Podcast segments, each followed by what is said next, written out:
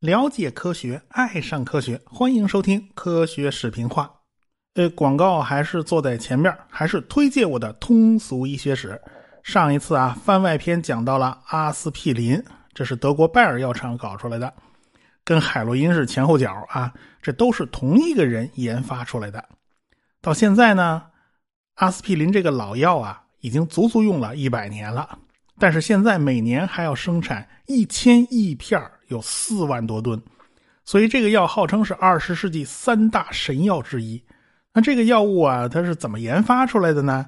您有兴趣，不妨去听一听我的通俗医学史。咱们闲言少叙，书归上文。上文书讲到了苏联进行宇航员的选拔，是从一百多人里面选了二十个，然后呢，再从这二十个里面筛选第一批六个。所以说，这些人都是百里挑一的优秀飞行员。而且呢，他们还进行了大量的针对性训练，最后靠考试确定了太空第一人的人选，他就是尤里·加加林。其实总设计师科罗廖夫早就看中加加林了啊，但是他没办法直说。在这一批宇航员里面，曾经搞过一次调查啊，假如你自己不上天的话，你会推荐谁呢？啊，你推荐一个其他人呢？结果呢，加加林还得了三票，这就说明啊，他还是非常招人喜欢的。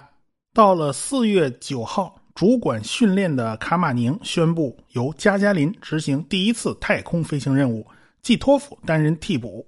加加林当然就很开心啦。不过，加加林有一件非常重要的事儿要做，那就是留下一封信，是写给他妻子伊莲娜的。这东西啊，叫有备无患。加加林无外乎就是叮嘱一下妻子啊，好好照顾女儿，毕竟孩子岁数还小呢。不过呢，对孩子也不能太娇惯。哎，信上的原话就是说，不要让他们做公主，要成为真正的人。其实呢，加加林就是想啊，万一自己啊牺牲了，妻子呢也不要太悲伤啊，他还是可以自己选择是不是改嫁。尽管加加林对自己的技术呢是有信心的，所以他也不想把这封信呢写成个遗书。但是写来写去呢，也就是那些词儿，怎么看着怎么都像是遗书。后来他把这封信呢交给一个朋友，他的上级领导呢应该也是知道这件事儿的，就是万一他回不来了，就把这封信交给他的妻子伊莲娜。当然了，加杰林在信的末尾写了啊，希望妻子永远也不要收到这封信。他当然是想活着回来的嘛，没人想死，对吧？东方号火箭呢预定时间是四月十二号发射。那美国人对于民用航天项目，他根本就不保密啊！很早就宣布啊，我们美国人要在五月份发射载人飞船了。这个苏联人当然就不能落后啊。科罗廖夫是这么想的，在五一劳动节以前一定要发射升空，这样的话呢，宇航员回来呢还能出席五一劳动节的庆典。那赫鲁晓夫他们当然也希望就赶在节假日啊，那多好啊！但是。这回赫鲁晓夫他们学乖了啊！上次就是因为什么给十月革命节献礼，结果这聂杰林就是违反操作规程嘛，把自己给炸死了，炸的连尸骨都没剩啊，这造成了一个惨剧。所以呢，这一次赫鲁晓夫他们就学乖了，就不给科罗廖夫施加压力，不管是提前呢还是推后，你自己看着办啊。科罗廖夫是权衡了好几天，才下定决心是在四月十二号这个时间发射。对加加林来讲呢，他还有三天时间做准备，还有好多事儿要去做。呃，东方号飞船其实发射了很多次了，只是前几次装的都不是人，装的都是狗。所以呢，加加林有时候也自嘲，自己究竟是第一个上天的人呢，还是最后一个上天的狗呢？那么这话怎么说的呢？那个加加林当然是人了，怎么能算狗呢？但是既然是人，为什么他自己就没有操控飞船的权限呢？那没错，这东方号主要是靠自动飞行导航装置操控，或者是地面操控。你想啊，过去发射的都是狗啊，那狗它又不会操控喽，所以苏联人就搞了一套自动装置。理论上呢，是不需要加加林自己操控的，你坐着就行了。不过紧急状况下呢，需要输入一组密码，就可以解除自动操控，进入全手动模式。这套密码是装在一个信封里的。加加林在紧急情况下拆掉信封，把密码输进去就可以了。在太空里面呢，谁知道人处于什么状态啊？所以这也不是一件容易的事儿。没办法，这个程序它就是这么设计的。这眼看日子就到了啊，这大队人马就全都去了拜科努尔发射场。加加林就和他的替补季托夫住在一块儿啊。为了两个人放松一下呢，这一天就没给他们安排工作。这两个小伙子呢，随便聊了一点家长里短。这一个呢是有孩子的啊，都结婚好长时间了；一个呢还是个光棍啊，这俩是有的聊了。反正呢就是为了放松嘛，所以跟工作关系就不是太大了。吃晚饭的时候呢，吃的是航天专用食品。当时的航天食品呢是很简陋的，都是放在牙膏管里面那种糊状的东西。这几天呢，他们为了适应啊，吃的都是这种食品。晚上临睡前呢，医生过来给加加林测量了血压和体温，血压呢是七十五一百五，体温呢是三十六点四度，心跳呢是每分钟六十四下，所以这个身体条件真是没得说。第二天上午啊，这火箭就要发射，所以这晚上呢，你必须睡个好觉啊，你得养精蓄锐啊啊！但是有传记作家考证啊，说这一宿这俩人都没睡着，但是我想呢。不太会啊！这几个宇航员都是经过千挑万选的，这心理素质呢，不是一般人能比的，所以他俩应该能好好的睡上一觉。早上五点半，加加林呢就被人叫起来了。加加林呢就是先做了一个早操锻炼一下，然后刷牙洗脸吃早饭。那早饭吃的仍然是牙膏管里那种糊状食品啊，这回早餐吃的是肉泥和果酱啊，还有一点咖啡。吃完以后呢，还是按照严格要求去检查身体，体温要是高上一度，或者是心跳快个五下，那加加林的任务就算告吹啊，就得换替补队员上了。当然了，这些事儿并没有发生，加加林的身体状况呢是完全符合要求的。接下去呢，就是在身上装传感器，这心跳啊、体温的、呼吸之类的这些参数呢，都是要采集的。然后加加林穿上蓝色的工作服，在同志们的帮助下穿上橘红色的航天服。有这套航天服的保护呢，即便是座舱破裂，也能够保证加加林的安全。最后，加加林把那个白色的大头盔给戴上了，因为呢，前不久发生过击落 U 二高空侦察机的事件啊，这个苏联人民对于从天上掉下来的人呢，特别敏感。而且 U 二那个高空侦察机那个驾驶员穿的那套行头，跟这宇航员其实差不了多少。所以呢，为了避免引起误会，让人当反动特务给抓了，就在他那个头盔上啊，用红油漆写上了 CCCP 四个字母。呃，其实呢，这就是苏联的缩写，按照俄文发音呢，应该是念作 SSSR，跟那个发音差不多。啊，这就是还是工程师临时拿红油漆给他写上去的。加加林准备的差不多了，接下去就是等着一辆特殊改装过的大轿车开过来啊！加加林他们呢，就提着宇航服上的各种管子了、电线了，就坐到了他们专用的座位上，然后把电线和管子分别接好。车上呢有供电和供氧通风的装置啊，这样不然这个人憋在这个宇航服里面会憋出毛病来的。然后这个大轿车就带着加加林和一群工作人员去了发射场。车呀，开在哈萨克斯坦的大草原上，老远就能看见巨大的东方号火箭矗立在发射台上，周围呢还在冒着白烟，这就说明呢液氧已经加注进去了，是低温导致周围的水蒸气啊全都凝结了，生成了这种白烟。你别说，苏联这个时期的火箭要比这个时期美国人的火箭呢，那漂亮多了。主要是因为苏联人采用了一个巨大的捆绑式助推器，这四个助推器呢是圆锥形的。比如说，用来发射斯普特尼克卫星的 R 七火箭，那个火箭呢非常矮，轮廓上就像是小女孩偷穿了妈妈的裙子，这个子还不够高，哎，所以脑袋就没伸出来多少。等到最新的升级版的东方号火箭。上面加了太空船和动力舱，这长度一下就拉开了，啊！这时候东方号火箭的身材就像一个身材高挑的少女啊，这孩子已经长大成人了呀。等到后面的联盟号火箭，那就是完全发育成熟啊，长得特别挺拔，特别漂亮。你反观当时美国人那个红石火箭，那就是一根电线杆子。这个宇宙神火箭最早期那个版本呐，那叫一个难看呢。简直就是一酱油瓶子啊！而且呢，经常在上面架个啥啥啥小东西，好家伙，弄成个电动牙刷那模样。反正论起火箭的颜值，美国人一直到土星五号，他才扳回一局啊！这土星五号比苏联的 N 一要漂亮多了，这倒是真的。等到这辆大轿车啊，带着加加林开到火箭边上，加加林从车上下来，然后一帮宇航员伙伴们就过来送行啊，大家拥抱在一起啊。再看看旁边是总设计师科罗廖夫啊，这老头眼睛红红的，看来是一宿都没睡好。然后呢，加加林就跟他们道别了，然后就登上了火箭，坐进了座舱。这个座舱相对来讲呢，算是比较宽敞的。美国的水星号飞船呢，它是个圆锥形，内部空间非常小。即便是容积够大了，但是因为形状的关系，这个利用率也不高。反正在里边哪儿都憋屈。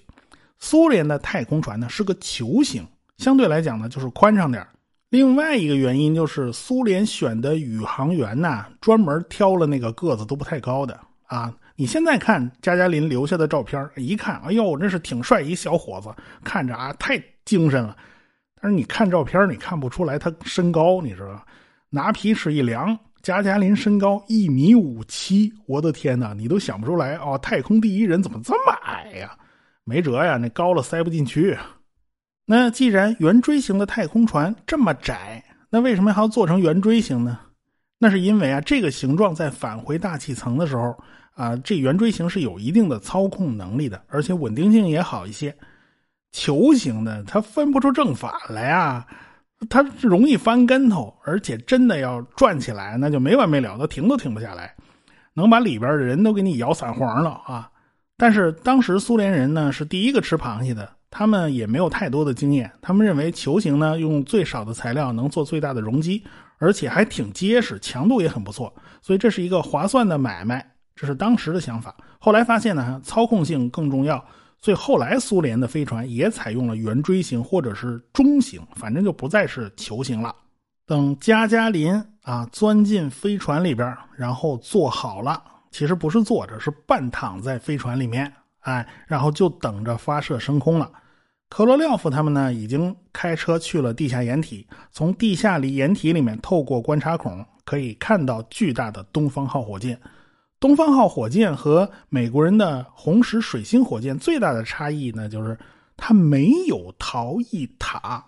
我们讲到过呀，逃逸塔是救命用的，万一火箭刚起飞就要炸，那逃逸塔就负责把载人的太空船啊从火箭上给它拔下来，然后飞到高空，然后开降落伞平稳的落地，然后这样呢就能救宇航员一命。那么为什么东方号火箭它就没有逃逸塔呢？因为苏联人当时采用了和战斗机一样的处理方法，那就是用弹射座椅啊，万一出了事儿，就用弹射座椅把宇航员给弹出舱外，然后开降落伞落地。而且按照东方号的设计啊，加加林要坐着飞船返回地球，当降到七千米高度的时候，就要开弹射座椅从飞船里边弹射出来，然后开降落伞安全着陆。所以，苏联的这套弹射座椅啊，它是两用的，所以这套弹射系统是一个非常重要的系统。没了这东西，那就要出问题了。就在快要发射的时候，大家突然发现那座舱门出故障了。你想啊，加加林要想弹射出来，要想跳伞，他是拉动弹射拉环以后，就得把那个舱门给它扔掉，然后呢，那个座椅开着小火箭把人推出去。这门现在打不开了，那岂不是要坏财啊？这不行啊，马上抢修啊！所以工程师们就开始疯狂抢修啊，连拆了三十二个螺栓，终于给修好了。他们还得手忙脚乱的把这三十二颗螺栓全给它给拧回去啊，还不能拧出毛病来。哎，终于折腾完了，现在终于可以按照原定的计划发射了。加加林倒是一直很镇定，他一直跟科罗廖夫在那儿聊天，敢用无线电。而且呢，还让科罗廖夫在无线电里面给他放点音乐听。你说他还挺有闲情逸致的。根据档案的披露，尽管预定的飞行时间呢只有一百零八分钟，也就是绕着地球转一圈，你马上下来，你别嘚瑟了啊！这个科罗廖夫还是在东方号太空船上装了十天的粮食，这都是以备不时之需。毕竟呢，这是第一次载人航天，凡事啊要做到有万全的准备。发射时间定在了莫斯科时间的九点零七分，这个时间呢也是经过精心的挑选的。然后呢，科罗廖夫就在地下指挥部啊指挥着发射，里面工作人员全都忙活开了。我们在电视里面看到火箭发射的场景啊，都是旁边有一个发射塔，然后发射塔伸出一个横臂攥住火箭，这样火箭不就站稳了吗？在发射前啊，这个手臂呢就松开，然后横着摇开啊，这就行了。东方号呢，它不是这样的，而是周围有八个支架牢牢的抱住火箭，上面四个，下边四个。